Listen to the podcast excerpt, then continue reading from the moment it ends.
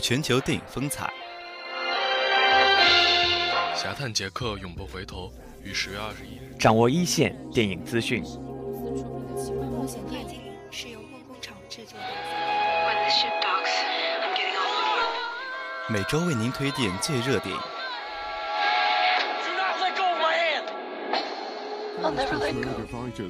讲述每部影片聚光灯背后的故事。精彩电影分享，尽在每周四晚影音港。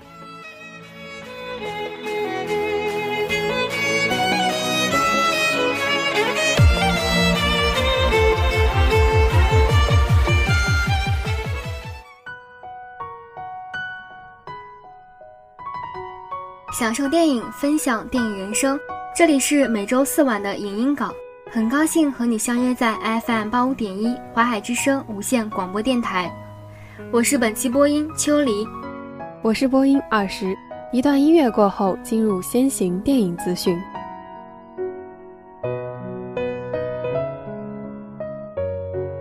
第二十四届釜山国际电影节在釜山海云台电影殿堂正式揭幕。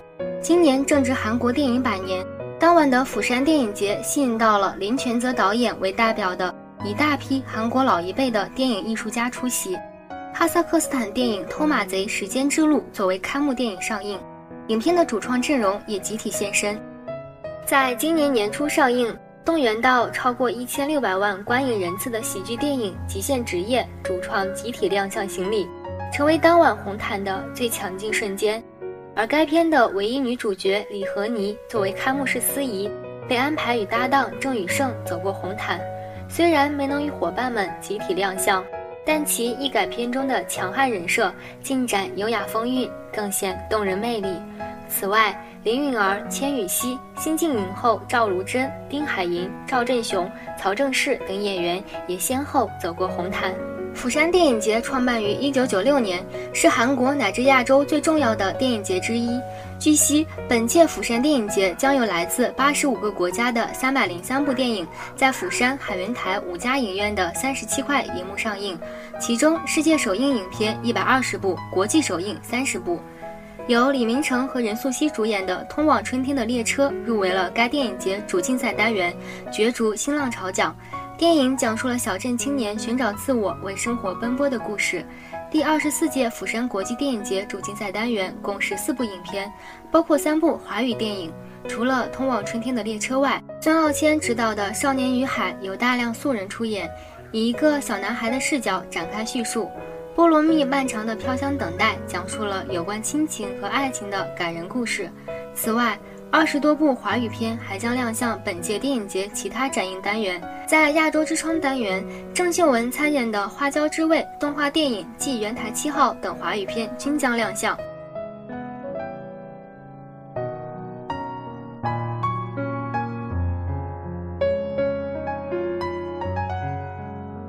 自从《功夫熊猫》爆红，好莱坞在中国建立了东方梦工厂。但《功夫熊猫三》后一等三年，迎来《雪人奇缘》，它融合东方元素和中国传统文化，少年们带着雪怪进行了一次肆意欢脱的冒险之旅，在穿越祖国三千公里的旅途中获得了成长。在讲述一个浪漫动人又梦幻故事的同时，电影在技术层面上，它有着顶尖的国际电影工业技术。无论是角色人物细节上的雕琢，还是特效画面所散发出来的美感，都有着极致的呈现。一品故事的精彩刺激之余，更不失为是一场视觉盛宴。影片中的大毛是一位来自珠穆朗玛峰的神秘雪人，拥有着改变大自然的力量。枯萎的花朵再次绽放，进而变大的蓝莓水果炮弹，蒲公英热气球。以及在花海游船等等，饱含了电影里脑洞大开与浪漫主义梦幻色调，不仅让电影世界变得更美，同时也让本片更具看点十足。《雪人奇缘》以回家为主要故事线，更多散发出了家庭的温暖温馨。无论在外经历了怎样的痛苦、怎样的磨难，每每提到家的含义，无不让人感受到一股暖意袭来。鱼儿就算逆流而上，也要坚持踏上回家之路；大毛被反派围追抓捕，就算历经磨难，也要努力回到家人身旁。家永远是这个世界上最美丽的地方。此外，这部电影更告诉了观众，在当下快节奏的生活工作中，成人们时常少有时间去陪伴家人、孩子，不仅自己的生活越变得乏力枯燥，孩子同样也会缺失最为童真的天性。试着抽身工作，多些时间去陪伴，体味这最初简单而质朴的小幸福，一定会收获颇丰。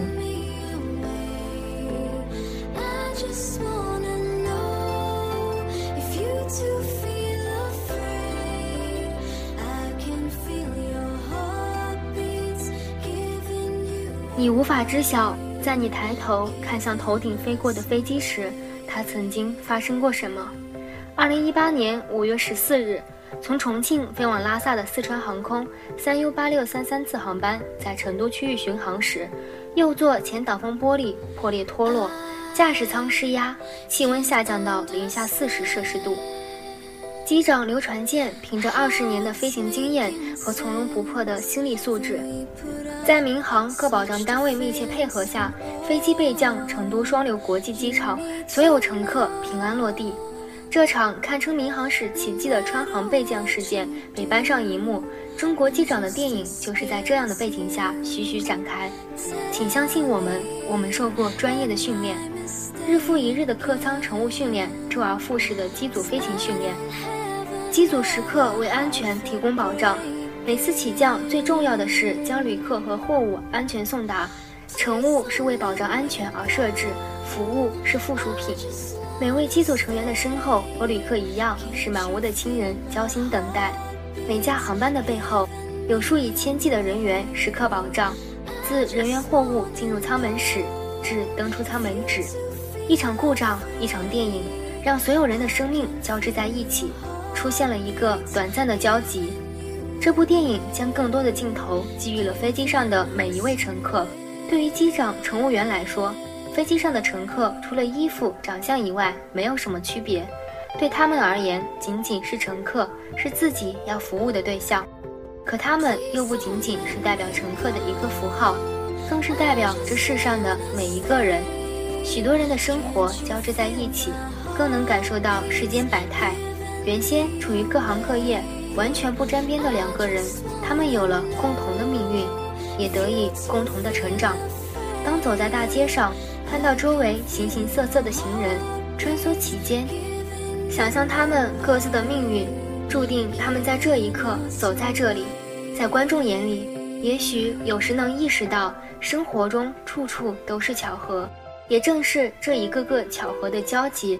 成了人们口中的命中注定。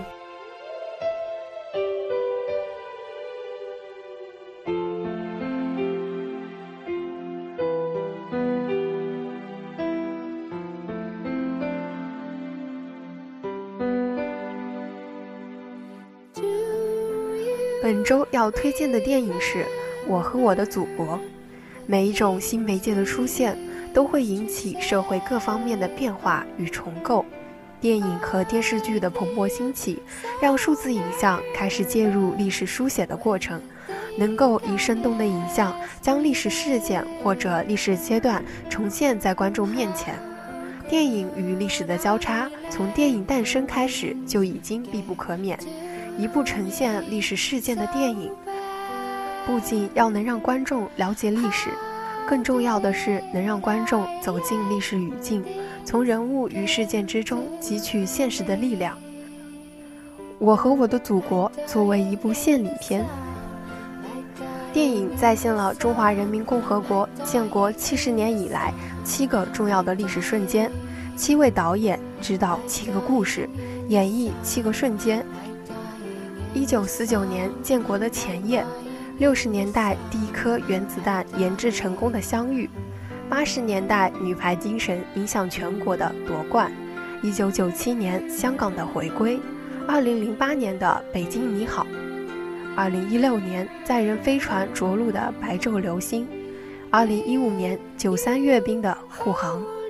电影内容另辟蹊径，在时代背景下，将历史事件更多的聚焦在每一个特定的人物身上，为了再现那些荡气回肠、激动人心的历史故事，他们选择从不为人知的细微之处着手。新中国旗杆的设计师，为了找寻制作旗杆的合适材料而跑遍整个京城，参与原子弹研发的工作者。直到原子弹爆炸那天，才在街头和多年失去联系的女友相遇。为了维护新中国的尊严，中国外交部和英方争夺五星红旗升起来的第一秒，按时间顺序拼接的故事线通俗易懂，一个接着一个的故事娓娓道来，如同一个年老的长辈在带着后生捕捉岁月的痕迹，亲切而温馨。精妙的场景处理与配乐插入，将观众的心融进每一个故事的律动之中，仿若身临其境。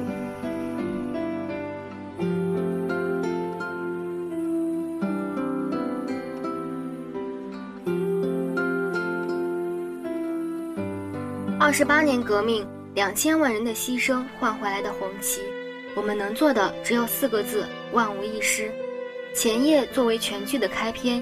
重现了庄严神圣的开国大典筹备工作，本来就是一件极富挑战的事情，但导演摒弃了对宏大事件的叙述，而是选择了一个最最细微的点——修理旗杆顶端的阻断球，从而对真实的历史事件加以还原，用最细微的元素告诉观众：小到电动升旗都那么不容易，而新中国的成立又该是何等开天辟地、创造奇迹的伟大工业。电影中细致入微的设计图，精确到克的国际重量，工程师爱吃的驴打滚，街坊邻居家凑出的红绸，故宫门洞里温暖的傍晚阳光。影片用最具象的细节刻画，让人们看到一场活着的庆典，一段活着的新中国历史。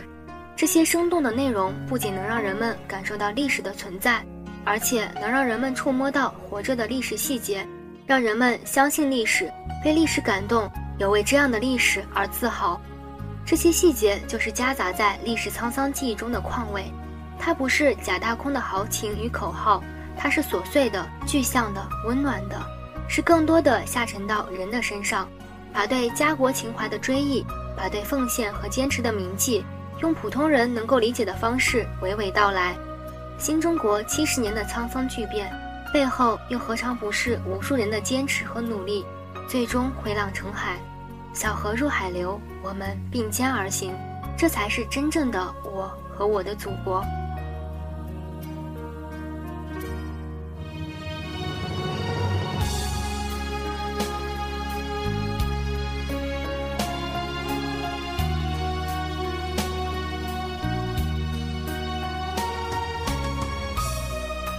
为什么我的眼里常含泪水？因为我对这土地爱得深沉。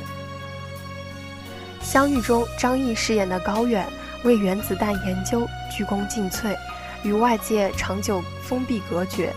任素汐饰演的方敏是他久未谋面的爱人，因缘际会，两人在公交车上相遇。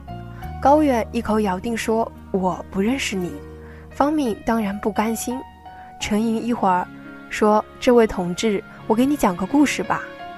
话匣子一开，回忆的闸门也一发不可收拾，万般柔情涌上心头。高原戴着大口罩，不发一言，可眼神还是悄悄泄了密。新中国第一颗原子弹爆炸的巨大喜讯传来，高远和方敏在人民群众的汪洋大海中相失相散了。高远目送方敏蓦然回首。微笑像海的漩涡，《白昼流星》延续了陈凯歌导演之前作品的一贯风格，用一种诗意浪漫的手法来表现宏大的历史题材，表现对于土地的敬畏之心。在拍摄他的处女作《黄土地》时，他经常用一种不规则构图，将黄土地占据整个画面四分之三的位置，而到了《白昼流星》中。陈凯歌更是将故事搬到了大西北广袤的土地上，去表现2016年神舟十一号飞船返回舱的成功着陆，两个叛逆少年在这片土地上与这一历史瞬间迎面相撞，将西北大地与个体命运联系在一起，在现实主义创作基础上赋予了一份诗意。片名《白昼流星》即是如此，浪漫而富有诗意。影片最后，两个叛逆的草原少年迎着朝阳，在戈壁滩上策马奔腾，身后留下一长道灰尘。腾起后的光亮，去迎接两位贵客，命运从此被改变。白昼的流星不仅划过中华大地的天空，更是在平凡人的心灵上划出点燃希望的星火。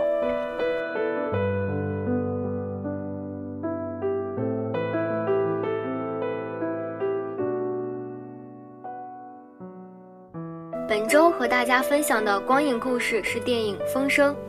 在遥远的海那边的尽头，有一座阴森的大宅，它伫立在孤岛上，靠一座吊桥与大陆相连，易守难攻。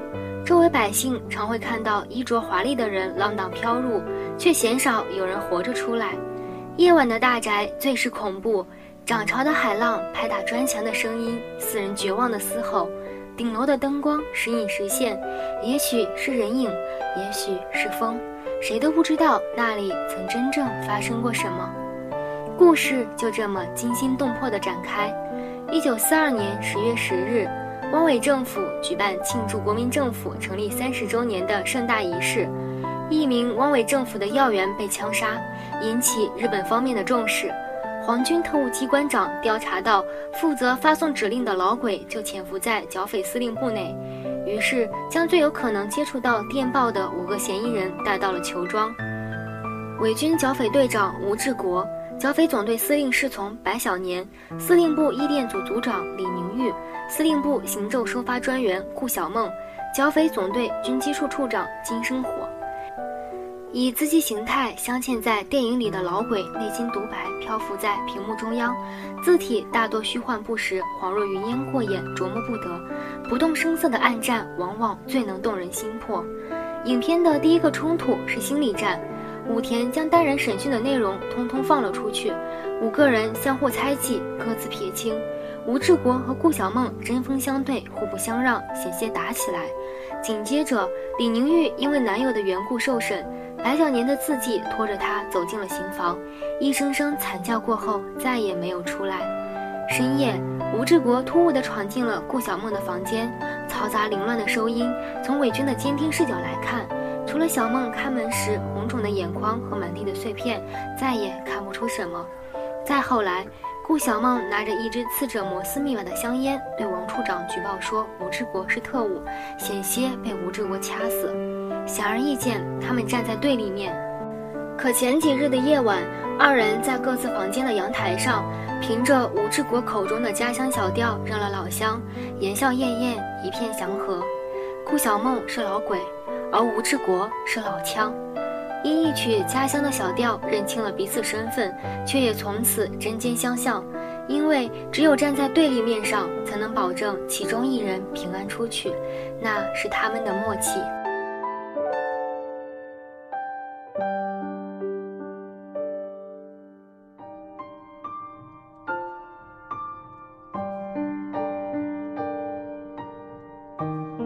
行犹可复，岁月哪可追？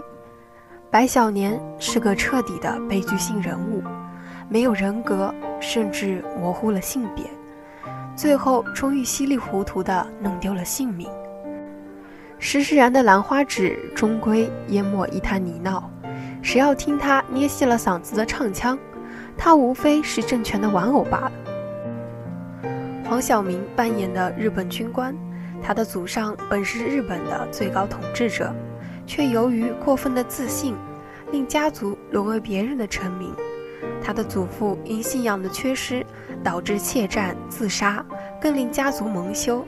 他自己也因不甘忍受侮辱、冒犯上司而成为戴罪之身，面临即将遣返回国的命运。这是他的宿命。家族的屈辱时刻在提醒他要一雪前耻。他骄傲，那是因为他的骨子里流的是曾堪与德川家势力相抗衡的武田家族的血液。他好胜残暴，内心又隐藏着自卑的一面。那是因为祖父曾经的怯战所带来的同僚的嘲笑。他没有选择，于他只有用残暴、理智、冷酷无情来武装自己。他活着的意义不在于他自身，在于他要振兴他的家族。光耀门楣的使命时刻在警醒他、鞭挞他，即使假传命令、越俎代庖，也在所不辞。成败只在此一举。李冰冰扮演的李宁玉，她英姿飒爽、沉稳大气，善于破解摩斯密码，一个至情至性的女子。于她想要的生活很简单，一个爱她、疼她的男人足矣。然而，这样简单的追求，在那样战火弥漫的岁月里，成了一个奢望。因为特殊的身份，因为有可以被利用的价值，他的爱情也被蒙上了一层浓厚的政治色彩。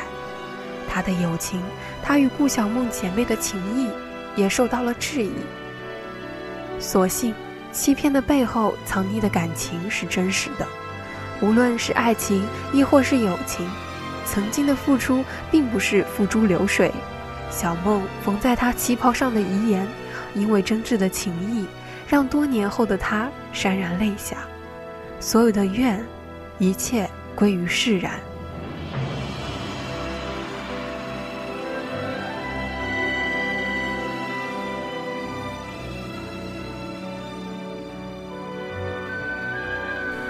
如果真的有顾小梦这样一个姑娘，那么风声无疑是这一人物生命的最悲歌。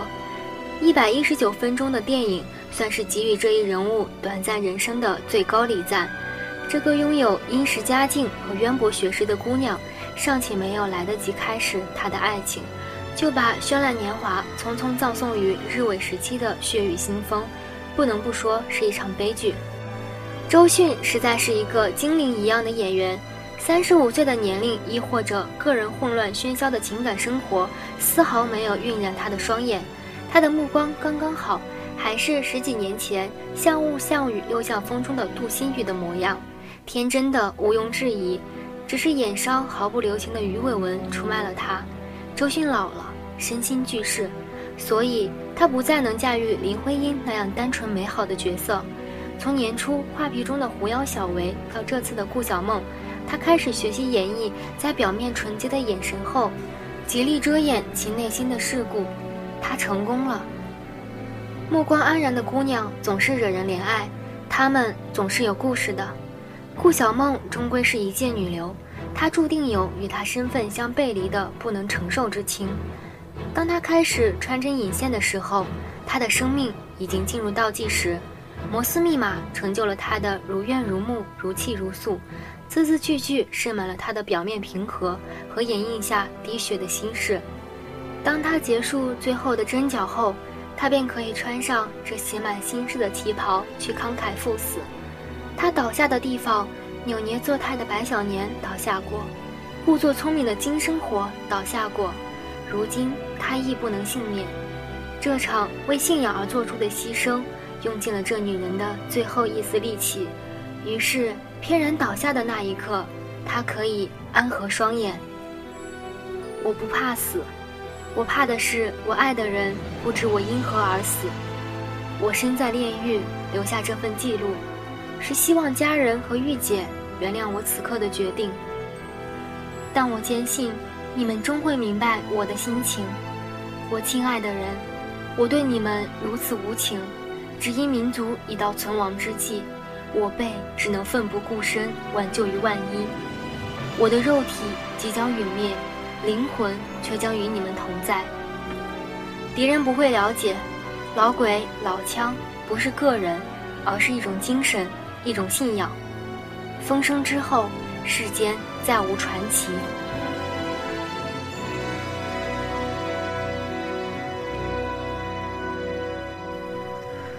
不落幕的影音。吴中杰的感动，这里是影音港，播音二十，秋离，编导阿生，宣传小笼包。节目的最后，送上测绘于海洋信息学院徐文宇同学点的《蓝莲花》作结。本期的语音港到这里就结束了，感谢收听，我们下期再会。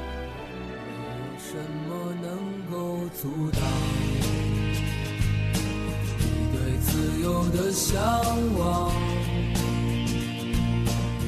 天马行空的生涯，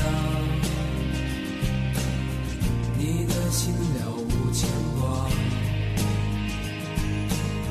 穿过幽暗的岁月，也曾感到彷徨。当你低头的瞬间，才发觉脚下的路，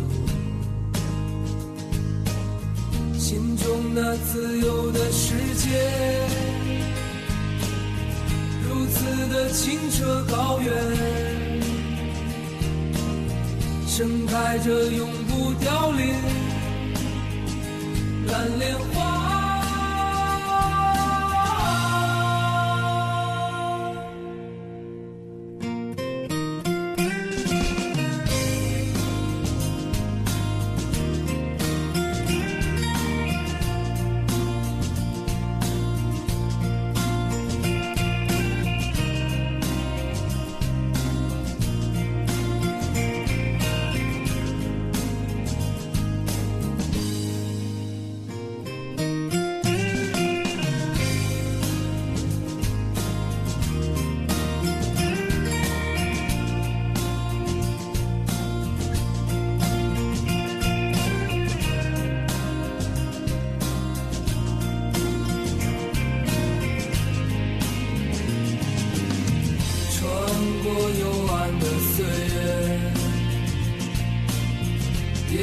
曾感到彷徨。当你低头的瞬间，才发觉脚下的路。